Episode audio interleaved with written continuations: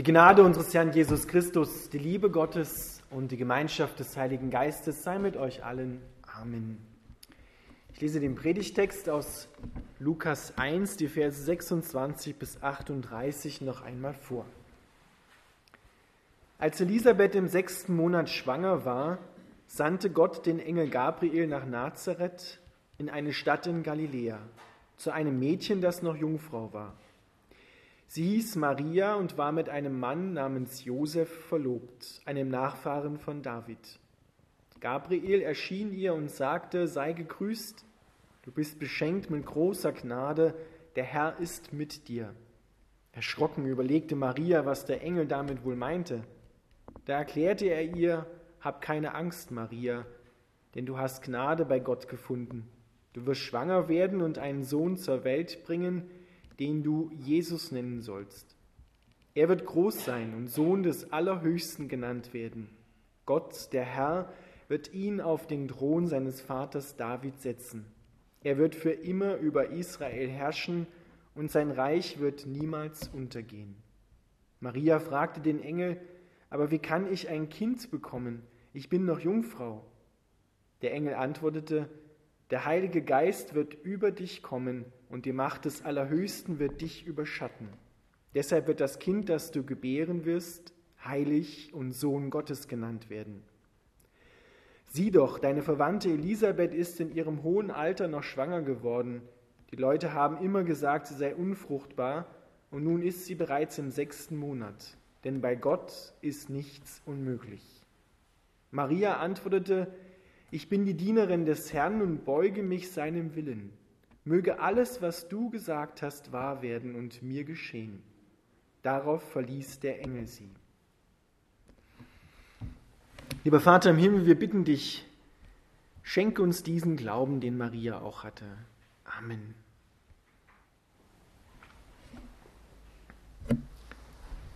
Liebe Gemeinde, das, was wir eben gehört haben, ist die entscheidende Vorgeschichte zum Weihnachtswunder, der Geburt von Gott, von Jesus Christus. Gott wird Mensch. Der Engel Gabriel wird ausgeschickt und er scheint der Engel zu sein, der immer so die Kinderbotschaften bringt, auch bei Elisabeth, die Johannes den Täufer zur Welt bringt und jetzt bei Maria. Eigentlich heißt Maria Mirjam. Das hat Lukas noch im griechischen Urtext stehen. Mariam heißt es dort. Also das Mädchen hieß Mirjam, Miriam. Daher stammt der Name dann später Maria. Wird zu Maria geschickt und erzählt ihr, dass sie schwanger werden wird, obwohl sie noch Jungfrau ist. Das heißt, sie ist mit Josef verlobt. Das war der erste Teil der jüdischen Heirat. Aber die Braut wurde dann irgendwann noch nach Hause geholt, in das Haus des Mannes, zu Josef. Und das war noch nicht geschehen. Und damit hatten sie auch noch keinen Geschlechtsverkehr, weil der durfte erst vollzogen werden, wenn die Frau im Haus des Mannes nach Hause geholt worden ist, heimgeholt worden ist. Warum erzähle ich das so ausführlich? Damit ihr die Brisanz der Botschaft des Engel Gabriels merkt. Der Engel Gabriel wird nach Nazareth geschickt, ungefähr 400 Einwohner zur damaligen Zeit, kleiner als Unterschützen, wo ich gerade herkomme. Wir haben circa 500 Einwohner. Da kennt jeder jeden und weiß, was bei jedem los ist. So auch bei Mirjam und Josef, bei Maria und bei Josef. Das Mädchen war circa 14 Jahre alt, als sie die Botschaft empfing. Das war das übliche Heiratsalter und auch das Alter, wo man dann die ersten Kinder zur Welt brachte. Der Engel Gabriel sagt zu Maria, sei gegrüßt, das heißt wörtlich, freue dich. Du bist beschenkt mit großer Gnade, der Herr ist mit dir. Und Maria, völlig erschrocken, erstmal über die Erscheinung des Engel Gabriel und über das, was der Engel ihr sagt. Und dann kommt immer das, was wir hören müssen als Menschen, wenn wir eine Gottesbegegnung haben. Hab keine Angst, fürchte dich nicht, denn du hast Gnade bei Gott gefunden. Und dann kommt die Botschaft. Du wirst schwanger werden und einen Sohn zur Welt bringen, den sollst du Jesus nennen. Und damit erfüllt sich eine alte Prophezeiung vom Propheten Jesaja aus dem siebten Kapitel, der Vers 14. Siehe, eine Jungfrau wird schwanger werden, sie wird einen Sohn zur Welt bringen, der heißt Immanuel, da steckt auch im Namen von Jesus, Joshua drin. Gott rettet, Gott ist mit uns. Und er wird heißen Gottheld, Wunderrat, Ewigvater, Friedefürst. Genau das erfüllt sich jetzt in diesem Moment, als der Engel Gabriel die Botschaft bringt. Eine Prophezeiung, die circa 750 Jahre vorher vom Propheten Jesaja, also von Gott, in seine damalige Zeit und damit auch in die Zukunft hineingesprochen worden ist. Und Jesus wird auch mit diesen Titeln genannt, Sohn des Allerhöchsten. Er wird auf dem Thron seines Vaters David sitzen. Und das ist ein entscheidendes Wort für Maria, denn jetzt weiß sie, das ist der Messias, den sie zur Welt bringt. Das ist der Messias, denn der Messias, von dem weiß sie, aufgrund des Alten Testamentes, der damaligen Bibel, der wird auf dem Thron Davids sitzen. Und er wird für immer über Israel herrschen und sein Reich wird niemals untergehen. Maria fragt dann den Engel, aber wie kann ich denn ein Kind bekommen? Ich habe doch noch gar keinen Geschlechtsverkehr gehabt mit meinem Mann. Wie soll denn das gehen? Vielleicht so an euch, ihr Frauen, was wäre das für eine Botschaft, wenn der Engel Gabriel zu euch kommt und sagt, du wirst schwanger werden von Gott und wirst den Retter der Welt zur Welt bringen. Der Engel Gabriel sagt ihr, der Heilige Geist wird dich über dich kommen und die Macht des Allerhöchsten wird dich überschatten. Und dieses Wort, vor allem auch im griechischen Urtext, aber das Wort überschatten erinnert uns an die Stiftshütte im Alten Testament, an das Zelt Gottes, das Wüstenheiligtum, wo die Wolke der Herrlichkeit sich auf die Stiftshütte senkte, die Stiftshütte überschattete, wo Gott gegenwärtig war, wo die Menschen hineingehen konnten, um Begegnung mit Gott zu haben. Und so schreibt Johannes auch in seinem Evangelium ganz am Anfang, das Wort war am Anfang, am Anfang war das Wort und das Wort war bei Gott und er war das Wort und dann später heißt es, das Wort wurde Mensch, wurde Fleisch übersetzt, Luther, aber steht dort Mensch. Und er wohnte unter uns und das Wort wohnen heißt wörtlich, er zeltete unter uns. Und damit ist das Wüstenheiligtum gemeint. Das Heiligtum Gottes, da wo Himmel und Erde sich berühren, wo Gott und Menschen sich begegnen. Und dieses Zelt ist jetzt Maria. Maria, du bist mein, meine Wohnung. In dir will ich den Retter der Welt zur Welt bringen. Und später wird sich dieses Wunder oder soll sich dieses Wunder an jedem Menschen vollziehen. Denn Paulus sagt, dein Leib, dein Körper ist der Tempel des Heiligen Geistes. Man kann auch sagen, dort zeltet Gott. Er schlägt seine Wohnung in einem Menschen auf und bringt einen neuen Menschen zur Welt. Und jeder, der sich auf Gott einlässt, ihm Raum gibt in seinem Herzen. Dort kommt er und er wohnt in dir, er zeltet in dir und er bringt einen neuen Menschen zur Welt. Eine Neugeburt passiert, nämlich du wirst neu geboren. Das Alte stirbt, was gegen Gott war und gegen sich selbst und gegen andere Menschen. Und ein neuer Mensch kommt zur Welt, im wahrsten Sinne des Wortes weil Gott wird dich dann schicken zur Welt, zu konkreten Menschen, denen du bezeugen sollst, dass Gott in dir lebt und dass er durch dich die anderen Menschen liebt. Natürlich, dieses einmalige Wunder, dass Gott Mensch wird und in Maria zur Welt kommt, das gebührt nur Maria. Und deshalb gebührt Maria auch im protestantischen Bereich ein Ehrenplatz. Ein Glaubensvorbild ist Maria. Denn sie sagt aufgrund dieser Botschaft am Ende, mir geschehe, wie du gesagt hast.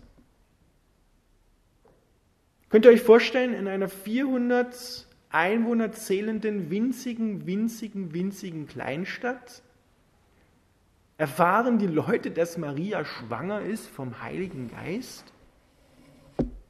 Da denkt doch jeder, die ist noch nicht mal nach Hause geholt worden von Josef und da ist sie schon schwanger, da ist da irgendwas passiert zwischendurch. Die hat er wahrscheinlich mit einem anderen geschlafen. Da könnt ihr euch vorstellen, wie die Gerüchteküche da brodelt. Und Josef, der spürt das natürlich auch und will sich am liebsten von Maria bei Nacht und Nebel trennen. Doch da erscheint der Engel Gabriel und sagt zu ihm, Josef, das Kind, was Maria bekommt, kommt von Gott. Und du sollst ihm den Namen Jesus geben.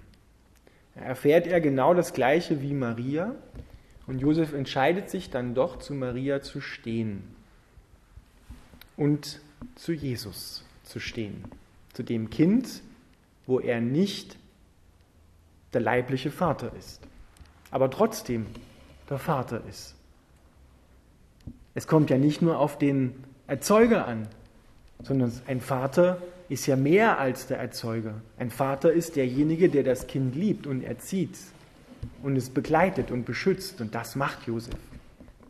Josef ist in dem Sinne auch der Vater von Jesus. Aber auch der himmlische Vater ist der Vater und es gibt eine Mutter, eine menschliche Mutter dazu. Und dafür gebührt Maria ein Ehrenplatz. Im protestantischen Bereich hat es Maria nämlich nicht leicht. Sie kommt nicht gut weg, weil vielleicht auch im katholischen Bereich Maria so weit erhoben worden ist, dass sie Gott gleich ist und angebetet wird. Das ist, müssen wir mit einem Blick in die Bibel sagen, unbiblisch. Aber das darf nicht dazu führen, dass wir Maria nicht den Platz einräumen, der ihr gebührt. Sie hat ja auch im Glaubensbekenntnis für alle Ewigkeit ihren Platz. empfangen durch den Heiligen Geist, geboren von der Jungfrau Maria. Und da haben wir dieses Wunder von Weihnachten drinne im Glaubensbekenntnis. Das beten wir ja auch. Gott sieht also Maria aus als seine Stiftshütte, als sein Heiligtum, um in ihr zu wohnen und einen neuen Menschen zur Welt zu bringen. Und dieses Wunder soll sich dann später auch in dir ereignen, dass Jesus in dir zur Welt kommt, einen neuen Menschen aus dir macht, der genau wie Jesus diese Charaktereigenschaften hat, Liebe, Frieden, Freundlichkeit, Sanftmut, Selbstbeherrschung.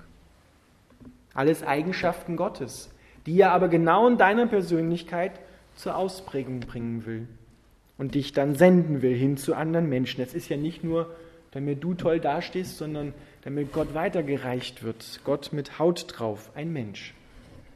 Gott wird Mensch, damit wir Menschen werden können. Nicht damit wir Götter werden, sondern damit wir Menschen werden können. Wir sagen ja manchmal so, wenn es zwischen uns nicht klappt, ja, da menschelt's. Ne? Eigentlich müsste man sagen, da geht es unmenschlich zu, denn wenn Jesus der wahre Mensch ist und wir zum wahren Menschen werden sollen durch ihn, das ist natürlich ein ganzer Lebensprozess von der Wiege bis zur Bahre, ja, brauchen wir Jesus. Wir werden also nicht fertig damit, aber er wird mit uns fertig. Letztens habe ich einen schönen Spruch gelesen, den muss man sehen, da stand, Gott will dich nicht fertig machen in einem Wort, sondern er will dich fertig machen. Ja, getrennt geschrieben, fertig machen, also vollkommen machen.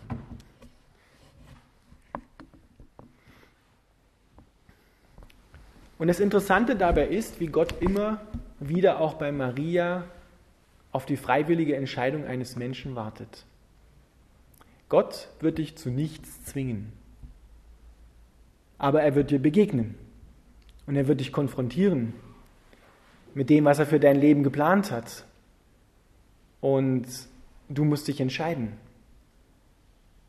Manche haben sich gefragt, was wäre passiert, wenn Maria Nein gesagt hätte. Ich will das nicht. Wir wissen es nicht. Sie hat Gott sei Dank Ja gesagt und ist damit zu einem Glaubensvorbild geworden.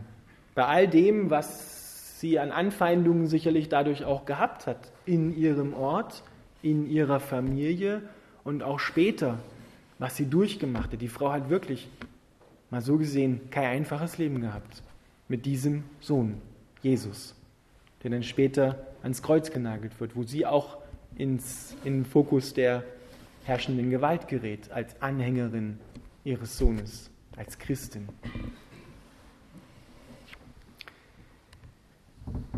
Vielleicht gibt es in deinem Leben auch eine Situation, wo Gott dich konfrontiert, wo er dich herausfordert. Vielleicht gibt es eine Situation, wo du es vielleicht noch gar nicht weißt, dass Gott dahinter steckt, aber herausgefordert bist. Kannst du dann auch sagen, wie Maria, mir geschehe, wie du gesagt hast?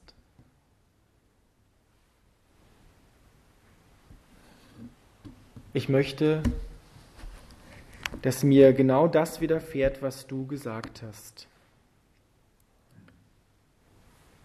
Maria bekommt vorher noch den Glauben ermutigt und sagt, schau mal auf Elisabeth, deine Verwandte, die Johannes den Täufer zur Welt bringt. Sie ist in ihrem hohen Alter noch schwanger geworden. In einem Alter, wo man normalerweise keine Kinder mehr kriegt, hat Elisabeth Johannes den Täufer zur Welt gebracht. Wir erinnern uns an Sarah und Abraham im Alten Testament. Beide waren hochbetagt und sie ist schwanger geworden mit Isaak, dem Sohn der Verheißung. In einer Zeit, wo niemand es mehr geglaubt hat. Jetzt kann man sich denken, ja, sind das jetzt erfundene Geschichten, halt Geschichten wie ein Märchen so erfunden. Aber wer bitte erfindet, dass der Engel Gabriel in einen winzigen Ort nach Nazareth geht und dort die Botschaft bringt, dass der Sohn Gottes durch Maria einem bis dahin völlig unbedeutenden, unbekannten Mädchen zur Welt kommt, das erfindet man nicht, sondern das sind Tatsachen. Genauso wie Johannes der Täufer eine Tatsache war und auch Isaak eine Tatsache war und wie er auch empfangen worden ist. Bei Gott ist nichts unmöglich, sagt der Engel Gabriel. Das möchte ich dir mitgeben. Bei Gott ist nichts unmöglich. Was dir jetzt auch unmöglich erscheint, vielleicht eine unmögliche Zumutung in deinem Leben gerade ist, bei Gott ist kein Ding unmöglich. Er macht es möglich und er gibt dir auch die Kraft dazu. Und er gibt dir auch Zeit dazu und er gibt dir auch Veränderung. Er schenkt dir auch Heilung. Erwarte das Unmögliche für dein Leben von Gott. Nicht von dir und auch nicht von deinen Mitmenschen. Das wäre eine Überforderung. Aber erwarte das Unmögliche von Gott dass er dein Leben wieder zurechtbringt, dass er dich auf einen neuen Weg führt, dass er dich tröstet, dass, der dich, dass er dich wieder aufbaut, ermutigt, damit du weitergehen kannst. Wenn du vor einer Wegkreuzung stehst, dann wird er dir zeigen, welchen, welchen Weg du gehen sollst. Und wenn du es nicht weißt, dann geh einfach los. Denn der Herr ist mit dir. Auf jedem Weg ist der Herr mit dir. Aber es kann sein, dass du einen Weg eingeschlagen hast, wo der Herr dich nach den ersten 20 Metern dann wieder umleitet. Aber er ist mit dir. Er ist immer da. Vertrau darauf und erwarte von ihm das Unmögliche. Lass deinen Glauben von Gott weit machen. Auch wenn du es jetzt noch nicht glauben kannst, dass sich was verändert in deinem Leben, sag einfach ja. Das ist schon schwierig genug. Aber nimm dir Maria zum Vorbild. Sie hat auch Ja gesagt und wusste auch noch nicht alles, was da kommen wird. Und es ist gut geworden.